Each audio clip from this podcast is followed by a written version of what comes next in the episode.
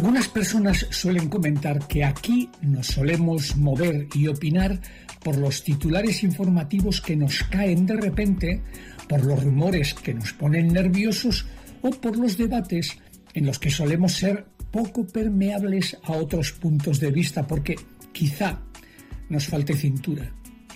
Eso de que hayamos sido titular por otra nueva entrada en la lista roja que confecciona Hispania Nostra, nos ha hecho mirar al monumento de la batalla de Vitoria con otros ojos.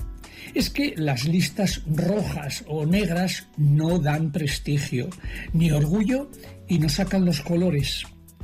Es cierto que tanto en las instituciones como en nuestras vidas personales hacemos inversiones pero se nos olvida con frecuencia que los bienes hay que mantenerlos.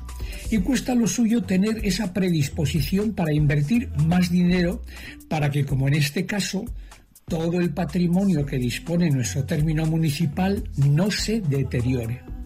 Y ya puestos a opinar en relación al monumento a la batalla de la independencia en Vitoria-Gasteiz, mi posición la tengo clara desde hace años. Este monumento troncopiramidal de estilo fallero emocionalmente no me aporta casi nada. Mi sugerencia personal es que se estudie la posibilidad de desplazarlo a otra ubicación. Da la sensación de que la batalla se produjo en 1813 en el epicentro de nuestra ciudad. Y no.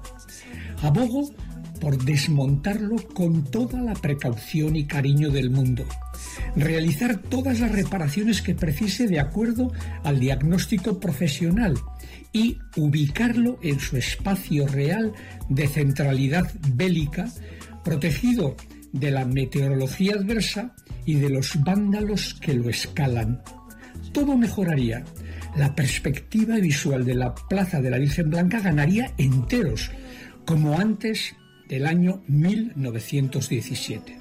Por cierto, hay miles de buenas experiencias en desmontar y volver a montar en otras ubicaciones monumentos de todo tipo, incluso aquí. Por supuesto, respeto todas las opiniones.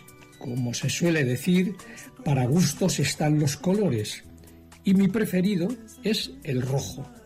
Enrique Ruiz de Gordoa y Alda.